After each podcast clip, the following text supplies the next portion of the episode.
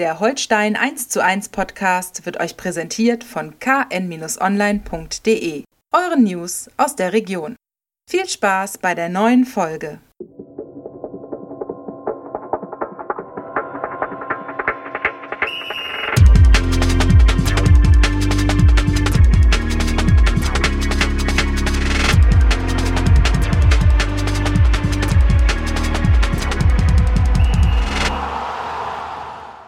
Ja, moin moin und herzlich willkommen zu einer neuen Folge Holstein 1 zu 1, unserem KN-Podcast zu den Störchen.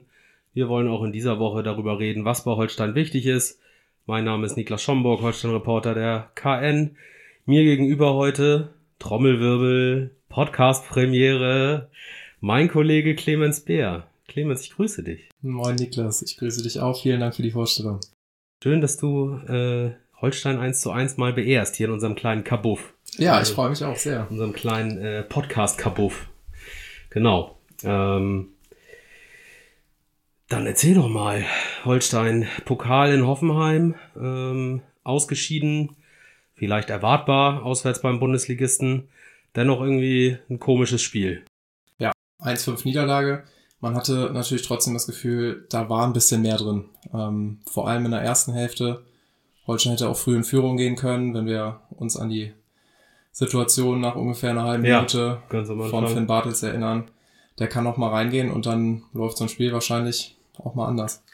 Das stimmt, wobei, äh, glaube ich, die Tendenz äh, gleich geblieben wäre. Das war sehr wild äh, in, den, in den ersten Minuten, wobei die ersten Minuten äh, wahrscheinlich fast die ganze erste Halbzeit sind. Hin und her, äh, große Löcher auf beiden Seiten. Beide Mannschaften, die unglaublich viel Tempo gespielt haben. Holstein auch mit offenem Visier, sehr, sehr mutig. Äh, dabei manchmal ein bisschen die die Restfeldverteidigung so aus den Augen verloren. Ne? Es ist gegen Hoffenheim natürlich auch, ja, weiß nicht, klug kann man nicht sagen, äh, ob es so beabsichtigt war, wahrscheinlich auch nicht, aber das ist natürlich schwierig gegen Bundesligisten, der so eine individuelle Qualität hat. Ne? Das stimmt und dann schenkst du dir da zwei Tore selber ein. Ja. Ähm, das 1-0, natürlich vorher der Fehler von Simon Lorenz, der sich da auch äh, tunneln lässt. Ja. Da kann Vandenberg dann wahrscheinlich nicht mehr viel machen, wenn er da nicht reingrätscht, dann schießt Kramaric den Ball rein. Ja. Und das 2-0 von Hauke Wahl, das war natürlich so eine Szene, die guckt man sich auch nochmal an. Ja, Sah ein bisschen aus wie ein Huhn ohne Kopf. Das ist, das ist eine gute Analogie. Ich hatte ein bisschen die Erinnerung, ähm, für mich, also nichts für ungut, aber für mich sah das ein bisschen so aus, als wenn man beim Tippkick äh, bei der falschen Ballfarbe aus Versehen dem Spieler auf den Kopf gedrückt hat. Und dann geht das Bein so nach vorne und dann, hups. Das passt auch. Dann ist, ist der Ball im Tor. Ja, es sah ganz komisch aus, ne? Ich weiß auch nicht, was, was ihm da durch den Kopf ging, auch danach. Ähm, man hat direkt gesehen, sich an den Kopf gefasst. Ja. Äh, danach auch nochmal gegen Pfosten getreten, glaube ich. Also ähm, wie da das rechte Bein zuckt, äh, das wird wahrscheinlich auch er uns nicht erklären können. Nee, wahrscheinlich nicht.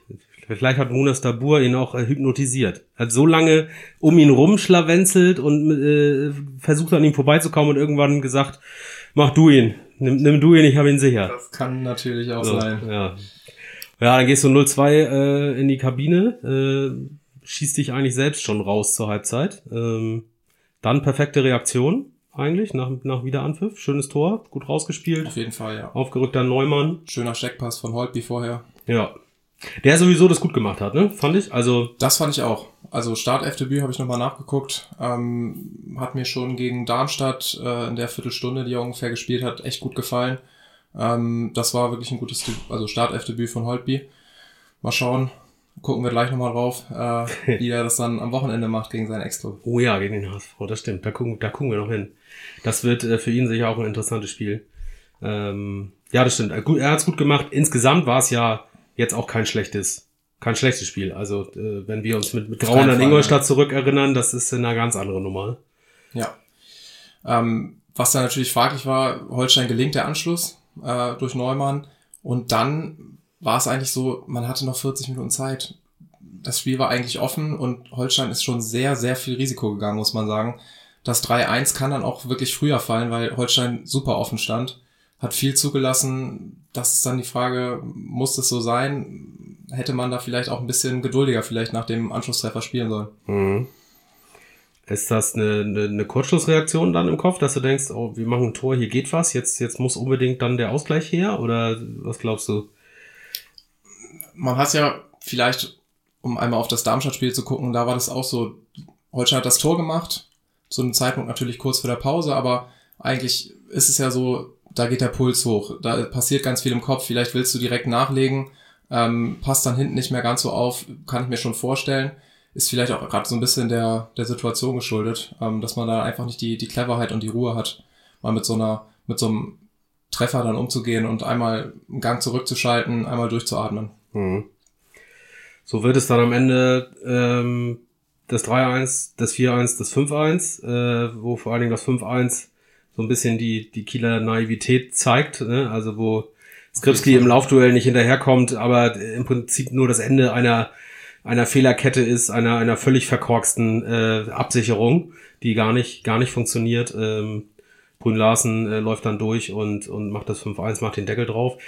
Wenn man ehrlich ist, hätte Ho äh, Hoffenheim auch neun äh, schießen können. Ne? Zwischendurch haben sie echt vergeben, dass es eine Art hatte. Also das darfst du dir dann in der Bundesliga auch nicht erlauben. Und das 3-1 wiederum muss dann nach dem Schuss nicht fallen. Den kann Gelius auf jeden Fall haben. Ja, das stimmt auch, genau. Das äh, sieht ein bisschen komisch aus, weil er die Länge hat äh, und dann der Ball so unter seinem Arm irgendwie durchgeht. Kann er an, an guten Tagen sicherlich besser. Das, das stimmt. Wobei er auch ein bisschen die ärmste Sau ist, ne? Bei allem, was da irgendwie aufs Tor kommt. Das stimmt. Zwei Eigentore, dann lässt er den durchrutschen. Wobei ich mich nochmal gefragt habe gestern, dieser äh, Ausdruck Pokaltorwart, wann ist der eigentlich entstanden und wann hat sich das durchgesetzt? Das sieht man jetzt ja bei immer mehr Mannschaften. War mhm. das Ter Stegen damals, als der zu Barcelona gegangen ist? Das war so ja, das erste ja. Beispiel, was mir einfällt, wo das wirklich so Das diese stimmt. klare Rollenverteilung ist. Der Champions League gespielt hat dann. Äh, Genau, Champions League und Pokal. Ähm, richtig. Gute Frage. Du bist ja Jungredakteur in unseren Reihen. Das ist dann mal ein Rechercheauftrag für dich. Das kannst du ja mal, kannst du mal rausfinden. Dann werden wir da vielleicht da mal was zu liefern. vorgehen, genau. Werden wir was zu liefern. Ist jetzt aber für, spielt für Holstein in dieser Saison erstmal keine Rolle mehr, leider. Das ist jetzt erstmal Geschichte, da Ja. müssen wir nächste Saison dann wieder in Angriff nehmen. Ja. Also das behalten, das schieben wir mal auf die lange Bank äh, für die nächste Pokalsaison. Könnt ihr dann mal gucken, so in einem Dreivierteljahr auf KN Online. Äh, Clemens Bär erklärt uns den Pokaltorwart. Sehr schön, freue ich mich drauf. Hervorragend. Ähm, du hast Darmstadt schon so ein bisschen angerissen. Äh, das war ja quasi die, die Generalprobe für das, für das große Pokalspiel, wobei eigentlich die Liga in der aktuellen Situation ja deutlich wichtig- wichtiger ist als so ein Pokalauswärtsspiel beim Bundesligisten. Ähm, da war ein klarer Fortschritt zu erkennen im Vergleich zu Ingolstadt. Ne? Fortschritt auf jeden Fall. Ähm, jetzt muss man natürlich auch sagen, gestern hatten wir auch wirklich gute Momente im, im Spiel gesehen bei Holstein. Die Frage ist jetzt so ein bisschen dieses gut gemacht, aber keine Punkte beziehungsweise kein Sieg. Ähm, wann, wann geht das, oder geht, ist das irgendwann gefährlich, wenn das in die Köpfe reingeht? Wann, dass sich die Mannschaft fragt, Mhm. was müssen wir noch machen? Ähm, gegen Darmstadt war auf jeden Fall ein großer Fortschritt zu erkennen im Vergleich zum Ingolstadt-Spiel. Ein hohes Anlaufen, wirklich eine gute Struktur im Pressing, gerade in der ersten Hälfte wirklich viele Torchancen rausgespielt. Das 1-0 dann, wenn auch nach einem Strafstoß war dann überfällig, war ja vollkommen berechtigt, der Handelfmeter. Ähm, dann gab es aber diesen Bruch nach dem 1-0, den ich auch eben schon angesprochen habe. Äh, da hat Holstein in fünf Minuten vor der ersten Hälfte oder vor dem, vor dem Halbzeitpfiff komplett abgeschaltet. Ähm, erst Honsack frei aufs Tor gelaufen, da, spätestens da muss man dann eigentlich aufwachen, das Ja. war wirklich der Warnschuss. Und dann lässt Teska dann Tietz da im, im Strafraum durchlaufen. Das war ja noch nicht mal Begleitschutz, darf man das nennen. Nee, das stimmt. Das war, jetzt, hat ein bisschen Parallelen zu Hoffenheim, äh, dann tatsächlich in den, in diesen Phasen, ne? Also, Honsack oder der Hornsey, wie man sagt, der Hornsey, hat ihn nicht gemacht, hat ihn schön links äh, hoch neben gesetzt mit Wumms. Ähm, klar, da kann, kann der Ausgleich dann auch schon fallen. Äh, also auch so ein bisschen Analogie zu, zu Hoffenheim, wo die Tore früher fallen können. Ähm, trotzdem, man ist ja äh, geneigt zu sagen, ähm, im zweiten Spiel unter dem neuen Trainer äh, Marcel Rapp, ähm, bisschen weiter, allerdings ja auch im System wieder zurückgegangen. Von dem, von dem 3-5-2 auf ein 4-3-3, jetzt im Pokal auch wieder.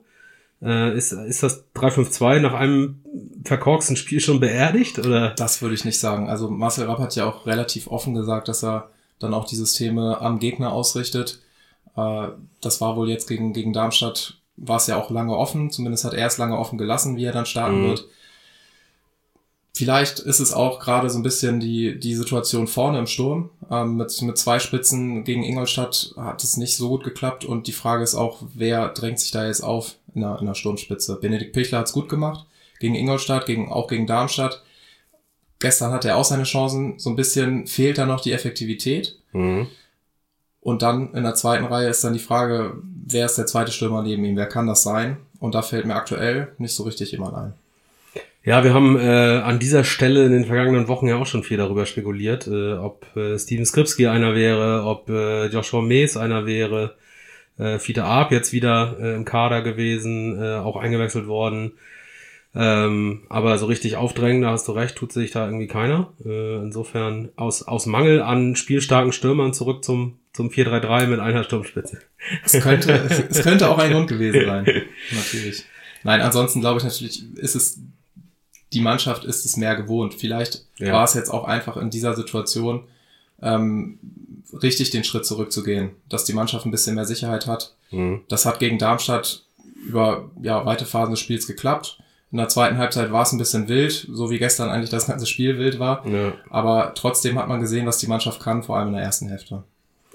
Das stimmt. Äh, und trotzdem, ähm, und da bin ich wieder bei dir, äh, muss jetzt der Schalter umgelegt werden, um mal im äh, Fußballersprech zu bleiben. Ne? Äh, und die Punkte müssen her. Nicht nachher im Saisonabschlusszeugnis steht, äh, Holstein Kiel war stets bemüht. Das äh, möchte keiner lesen. Das stimmt wohl. Und das jetzt beim HSV. Genau, Nordderby. Gibt, äh, gibt äh, leichtere Aufgaben, wobei man sagen muss, dass Holstein gegen den HSV ja in den vergangenen Jahren immer sehr gut ausgesehen hat. Egal Genau. wie es äh, außenrum gelaufen ist. Zweit in der zweiten Bundesliga seit dem Aufstieg sechs Spiele, viermal unentschieden, äh, zweimal gewonnen im Mhm. ersten Jahr. Mhm. Ich habe mal geguckt, von den letzten vier Spielen waren dreimal 1-1. Holstein jetzt zweimal 1-1 gegen Darmstadt und Ingolstadt. Also insofern dürfte eigentlich das Ergebnis Oha, schon klar sein am Das nächsten Gesetz, Wochenende. das Gesetz der Serie spricht klar für ein 1-1. Da müsste man dann sagen, das wäre in der jetzigen Situation wahrscheinlich ein gewonnener Punkt. Äh, der HSV ist im Pokal ähm, im Elfmeterschießen durchgegangen, in einem interessanten Spiel in Nürnberg. Ähm, Spiel zweier Aufstiegsaspiranten in der zweiten Liga. Muss Bisschen Glück sagen. gehabt in der zweiten Hälfte. Nürnberg hätte auch Mhm. den Siegtreffer machen können. Mhm. Ich gefühlt hat der HSV gerade so ein bisschen das Spielglück, was, was Holstein nicht hat. Und Ja, Gegen Sandhausen haben sie vor ein paar Wochen in einer, ich glaube, sechsten Minute der Nachspielzeit das 2-1 gemacht. Jetzt haben sie am Wochenende gegen Paderborn auch ganz spät gewonnen in der Nachspielzeit. mhm. Ich glaube, mit dem HSV könnte noch zu rechnen sein dieses Jahr tatsächlich. Das stimmt, es ist ja auch alles noch verdammt eng. Ne? Das ist, muss man sagen, jetzt äh, auch nach äh, elf Spieltagen äh, ungefähr ein Drittel der Saison ist um und trotzdem sind die Punktabstände gering. Äh, der HSV hat gegen Paderborn das erste Spiel seit, ich glaube, sechs Spielen gewonnen oder fünf, fünfmal unentschieden vorher. Also da äh, war auch ein bisschen Druck auf dem Kessel, wie in Hamburg ja sowieso relativ schnell dann mal passiert. Ähm, auch wenn man sich die, äh, die Spitze anguckt, äh, St. Pauli äh, ist da ein bisschen, ist da ein bisschen weg, würde ich sagen, auch von der Form her. Die, die nageln im Moment irgendwie über alles rüber. Ähm, aber dahinter sind dann äh, große Clubs. Äh, Werder äh, steckt da auch äh, drin im Mittelfeld hinter den Erwartungen. Äh, da ist äh, Regensburg, die nach wie vor eine gute Rolle spielen, Paderborn, Karlsruhe, wie sie alle heißen. Äh, da kann sich sehr viel verschieben durch, durch zwei, drei Spieltage. Ne? Auf jeden Fall. Also das ist ja wirklich, wenn man sich das anguckt, ähm, ganz hypothetisch, wenn Holstein drei Spiele gewinnt, sind sie auch immer schon wieder im, im oberen Mittelfeld oder Mhm. könnten im oberen Mittelfeld Mhm. sein. Gleichzeitig kannst du natürlich aber auch ganz tief ins Schlamassel rutschen, was das du jetzt noch vermieden hast. Man hat ein bisschen das Gefühl, man hat es vermieden, weil es noch drei schlechtere gibt irgendwie im Moment. Also dieser 15. Platz äh, ist ja äh, vielleicht schon mehr, als man durch die Punkteausbeute äh, erwarten konnte. Ähm, jetzt äh, gab es das Duell äh, zwischen Aue und Ingolstadt äh, am vergangenen Wochenende, wo Aue dann äh, gewonnen hat, was für Holstein auch wieder gut war. Ingolstadt hätte dann äh, aufschließen können. Äh, das ist jetzt nicht passiert. Aue kam aus einer noch niedrigeren Position, ist jetzt an Ingolstadt vorbei. Also das, das wird eine lange Saison, wie das alle Trainer immer betonen. Ne? Das ist äh, furchtbar, ähm, furchtbar pathetisch und furchtbar floskelphrasig, äh, aber es ist tatsächlich so. Das stimmt. Natürlich ist es auch so, die kleinen Wechsel, die da jetzt stattfinden, ist dann vielleicht, es ist noch nicht wichtig, den Zeitpunkt in der Saison haben wir noch längst nicht. Die Frage ist natürlich, wie geht man in eine Trainingswoche rein, wenn man auf dem Relegationsplatz steht oder auf dem Abstiegsplatz oder Mhm. auf dem 15. Platz, wenn man, ob man dann noch entspannter ist. Ich glaube es und ich hoffe es nicht, dass äh, die Störche entspannt in einer Trainingswoche als 15. gehen. Trotzdem natürlich ist es vielleicht schöner, als wenn man auf dem Abstiegsplatz steht. Deswegen, Ja, ja. das stimmt. Aber wie geht man jetzt in, in so eine kurze Woche? Also äh, die Mannschaft ist am äh, Dienstagabend direkt nach dem Spiel wieder abgereist ähm, ihre Heimat. Äh, Am Sonnabend ist das nächste Spiel nicht Sonntag, was normalerweise äh, nach so einer englischen Woche ja gerne genommen wird, sondern Samstagabend, äh, Topspiel 2030. Ähm, auch nochmal ein anderer, anderer Spielrhythmus, also durch die Uhrzeit vielleicht. Dann äh, hast du zum Glück nur eine kurze Auswärtsfahrt nach Hamburg.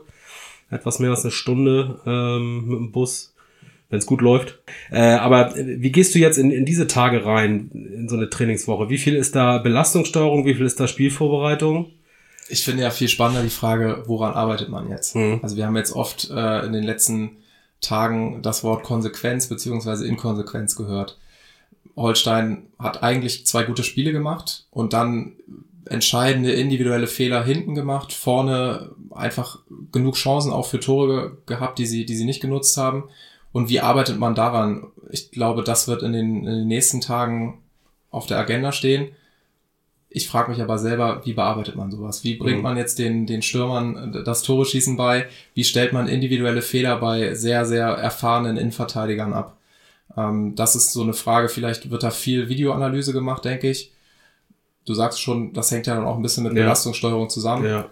Ähm, aber das werden jetzt auf jeden Fall nochmal bestimmt spannende Vorbereitungstage auf das Nordderby. Das denke das denk ich auch. Ähm, Effektivität lässt sich schwer trainieren, lässt sich eigentlich nur über Qualität äh, trainieren sozusagen. Also jetzt Torabschluss. Du kannst jetzt natürlich aber auch nicht äh, jeden Tag vier Stunden auf die Hütte hauen. Das hilft dir jetzt auch nicht weiter im Training. Ne? Ähm, das ist eine sehr gute Frage, wie das funktioniert. Äh, wer, wir müssen jetzt mal gucken, wer fit ist.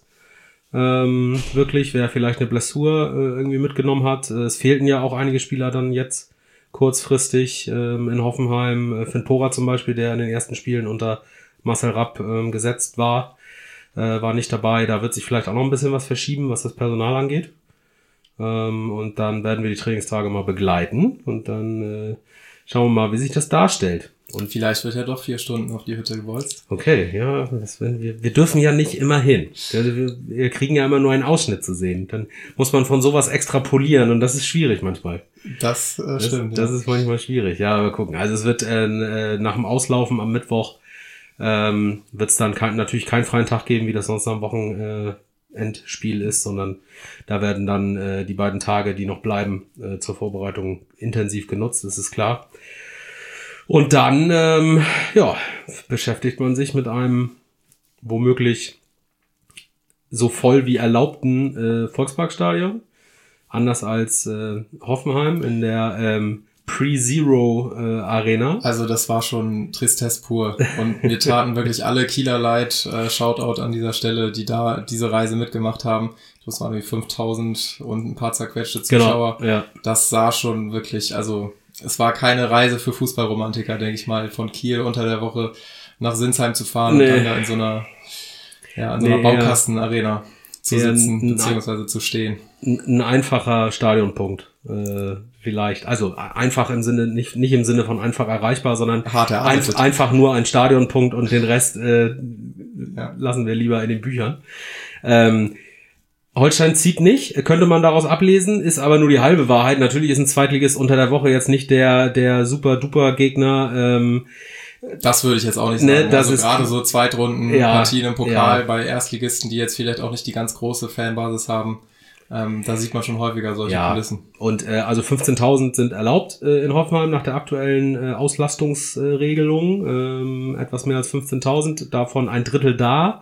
Das ist traurig und erschreckend äh, und Wasser auf die Mühlen aller Fußballromantiker, die sagen, dass dieser äh, äh, Plastikclub in Anführungszeichen dann, äh, was das angeht, halt äh, einfach, äh, dass dem Dinge abgehen. Und äh, zur Wahrheit äh, von wegen Holstein zieht nicht, äh, gehört natürlich auch, dass die drei Spiele in der Bundesliga vorher, am Wochenende gegen eben Bundesligisten, äh, Mainz äh, zum Beispiel und ähm, äh, ich lass mich lügen, Leverkusen, äh, auf jeden Fall ein Top-Team, da bin ich jetzt gerade schlecht vorbereitet.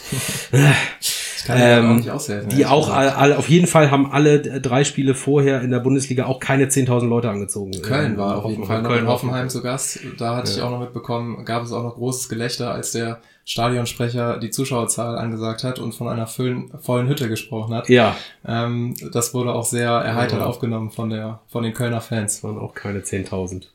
Und es war dann ein 5-0 von Hoffenheim. Also, naja, jedenfalls äh, hoffen wir, dass in äh, Hamburg deutlich mehr Leute da sind, um diesem Derby. Nordduell, wie auch immer man es bezeichnen möchte, einen würdigeren Rahmen zu geben. Aber da ist eigentlich von auszugehen und Samstagabend 2030 ist ja auch perfekte Zweitliga-Fußballzeit. Genau. Und da werden einige Spieler im besonderen Fokus stehen, unter anderem beim HSV, Jonas Meffert. Ja, Nach drei Jahren in Kiel, Ja, ja. Äh, spielt eine gute Saison beim HSV, Ja. ist da gesetzt. Habe ich auch nicht anders erwartet. das stimmt. Nee, das stimmt. Ähm, überzeugt beim HSV mit dem, dem er auch in Kiel äh, überzeugt hat. Mit dem, was. Holstein gerade fehlt. Genau, im Prinzip ja. Ne? Also das hat man wirklich bei manchen Spielen ähm, vom HSV auch äh, das ähm, ja, war das das Spiel gegen Düsseldorf? Guck mal, ich bin heute, was die Spiele angeht, bin ich schlecht. Ähm, jedenfalls habe ich noch eine Szene so im Kopf, äh, wo er einem aussichtslosen äh, Konter hinterher sprintet. Ähm, der Gegner das dann auch natürlich nicht 100% clever ausspielt, aber er halt am, im letzten Moment zu einer Wahnsinnsgerätsche ansetzt und äh, das Ding halt irgendwie doch noch verteidigt. Genau das ist äh, das, was Holstein so ein bisschen fehlt. Damit überzeugt Meffert auch in Hamburg und zeigt, dass er äh, ein klasse Sechser ist, äh, der auch durch seine ähm, Stammspielerzeit in Kiel nochmal einen Entwicklungsschritt gemacht hat. Auf jeden Fall. Ähm, in Verbindung mit Tim Walter als äh, Trainer, auch ähm, Kieler Vergangenheit und äh, gut im Gedächtnis hier. Ähm, da äh, David Zombie ist auch noch beim HSV. Genau, auf der anderen Seite haben wir Finn Porat, über den wir schon gesprochen haben. Richtig. Fraglich, ob er dann am Wochenende fit ist. Der Eutiner, der äh, in den, im HSV-Nachwuchs äh, ausgebildet wurde, lange in Norderstedt im Internat ge gelebt hat. Genau. Ich glaube, kommt er aus Eutin? Ich glaube, er kommt aus Herrenburg. Das ist in der Nähe von Lübeck. Aber kann sein, dass er auch mal in Eutin Ich gespielt glaube, hat. fuß fußballerisch Ja. äh, Eutin dann äh, früh, früh äh, Erziehung. Fußballerische Früherziehung sozusagen. Naja, und der ist ja ein Jahr, ein Jahr vorm Abstieg dann äh, zum Glück Ja. vom Bord gegangen. Ja, hat das, hat das, äh, das sinkende Schiff rechtzeitig verlassen. Genau. Fiete Arp und Luis Ja. Holtby haben es nicht mehr geschafft. Die kommen jetzt auch zurück nach, nach Hamburg. Die kommen jetzt auch an alte Wirkungsstätte. Genau, Louis Holtby, ähm, prä eine prägende äh, Figur gewesen für den HSV tatsächlich, ähm, über Jahre. Äh, das wird interessant, äh, vielleicht auch interessant, wie die Leute dann in einem vollen Stadion aufgenommen werden, finde ich immer. Ich, also jetzt gar nicht, dass ich mir da irgendwie ein, ein Ei drauf back, wenn da irgendjemand auf, ausgepfiffen wird oder so, überhaupt nicht. Aber ich finde es einfach immer interessant, wie die Reaktionen sind bei Rückkehrern, weil es ja dort doch sehr große Unterschiede gibt. Also jetzt Marcel Rapp wurde in Hoffenheim mit warmem Applaus äh, von den wenigen Leuten, die da waren, aber äh, begrüßt. Also da weiß man, dass, was der in Hoffenheim geleistet hat und ist dem jetzt nicht unbedingt böse, dass er den Schritt in den, in den Profibereich ge gegangen ist.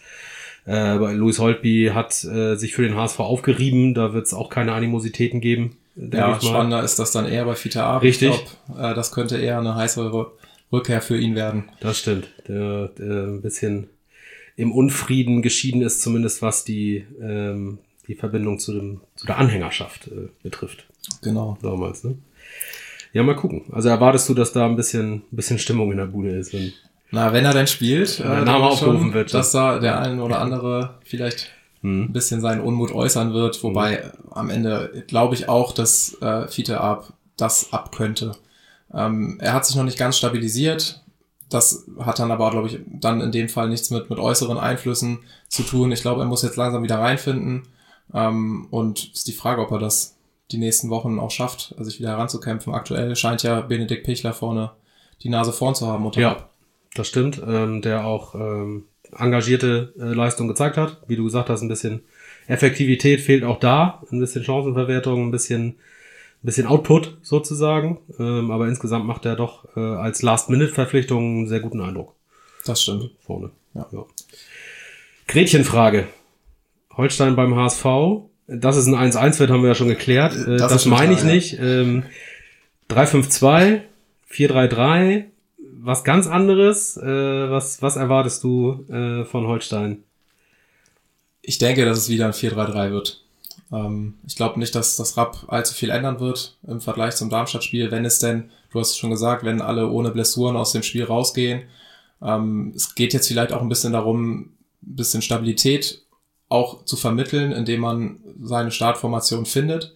Auch wenn Rapp dann, dann im, am Ende nicht allzu viel verändert hat im Vergleich zu Ole Werner.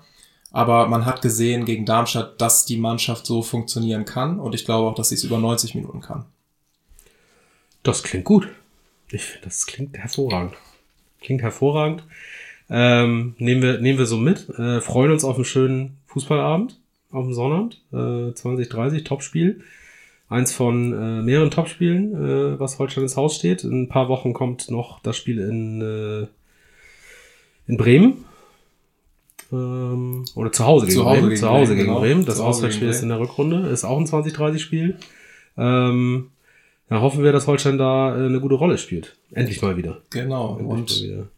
hoffen wir, dass wir am Ende nicht sagen müssen, gut gemacht, aber Stets bemüht. Hat es nicht gereicht. Stets Genau. bemüht. Ähm, Es ist genau. ja jetzt auch so, das letzte Spiel im Oktober für mich ist immer, wenn es dann in die Novemberspiele geht, so gefühlt ist dann auch wirklich die, der Saisonstart vorbei und dann äh, geht es auch langsam Richtung äh, Winterpause Mhm. und dann muss man jetzt die, die Punkte sammeln.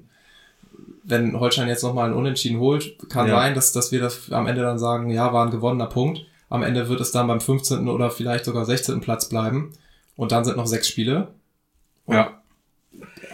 ja, das stimmt. November, die Zeit, wo in Schleswig-Holstein außerhalb der beheizten Rasenflächen langsam kein Fußball mehr gespielt wird. Bis Mitte März, wenn es schlecht läuft, äh, ist die entscheidende Zeit äh, dann für Holstein, das stimmt. Ähm, Wahrscheinlich muss Holstein die nächsten Wochen auf Kunstrasen ausweichen. Dann. Ja, der Hybridrasen im, im Holsteinstadion ist ja Pitch of the Year. Äh, das ähm, äh, haben wir ja auch berichtet, äh, von der Deutschen Rasengesellschaft gewählt und von Marcel Rapp vor seinem Heimdebüt ja extra auch nochmal angeführt, dass er sich freut auf diesem Rasen. Ich glaube sogar Wiederholungstäter, Das, äh, oder? War das nicht so? Ähm, das ist gut möglich. Ja. Das ist gut möglich, ja. Aber also dieser, da muss man wirklich sagen, diese Investition Hybridrasen äh, hat sich für Holstein auf jeden Fall gelohnt. Der einzige Rasen in Schleswig-Holstein, der den Winter übersteht. Ja, so ungefähr. Ich, ich erinnere mich da, wo wir beim, jetzt beim kommenden HSV-Spiel sind, auch noch sehr an ein Spiel unter Tim Walter, wo äh, Walter nach dem Spiel äh, dem Rasen beinahe an die Gurgel gegangen wäre, weil er dieses Kieler Spiel einfach so verhindert hat.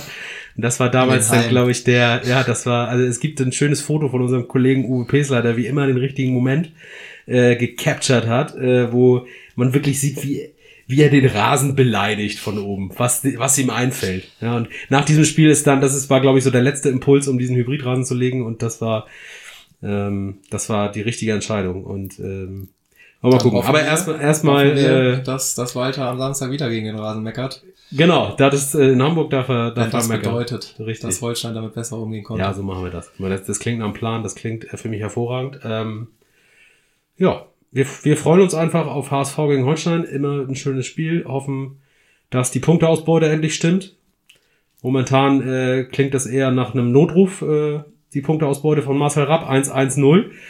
Äh, ne, Ingolstadt äh, unentschieden, Darmstadt unentschieden und quasi null Punkte für die ewige Pokaltabelle äh, in Hoffenheim. Dann hoffen wir, dass äh, das damit abgehakt ist, dass wir ein bisschen mehr Outcome in äh, Hamburg haben. Ich sag vielen Dank, dass du diesen Podcast beehrt hast. Es Gerne, hat äh, mir wieder. große Freude bereitet und äh, es war auf jeden Fall ein ähm, gelungenes Debüt, würde ich Das sagen. freut mich. Würde ich sagen. Sehr schön. Ähm, ja, wir warten den HSV ab. Ihr da draußen freut euch auf das Spiel. Äh, sucht euch jetzt schon mal einen gemütlichen Platz für Sonnabendabend, äh, wenn ihr könnt, wenn ihr Bock habt, natürlich im Volksparkstadion, ähm, wo es uns dann natürlich auch hinziehen wird zum Berichten. Äh, und auf solche Spiele freuen wir uns als Reporter natürlich auch in besonderem Maße. Ähm, nächste Woche sprechen wir dann darüber, was Holstein da geholt hat. Äh, Clemens, vielen Dank. Ein Punkt haben sie dann ja geholt. Ein ein 1-1 haben sie geholt. Das, äh, eigentlich können wir die Folge jetzt schon aufnehmen. Äh, genau, ich musste aber mit Marco nochmal drüber sprechen, was er dazu sagt. Äh, das machen wir. Das Wichtigste, bleibt gesund, mummelt euch ein bei dem Schiedwetter und äh, wir hören uns, wenn ihr mögt, nächste Woche wieder. Bis dahin, ciao. Ciao.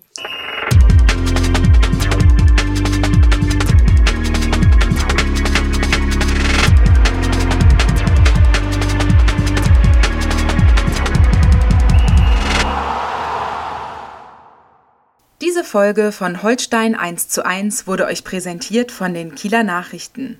Sichert euch jetzt einen Monat lang kostenlos alle News aus eurer Region und zu Holstein und der zweiten Fußball-Bundesliga. Mehr dazu unter kn-online.de slash plus.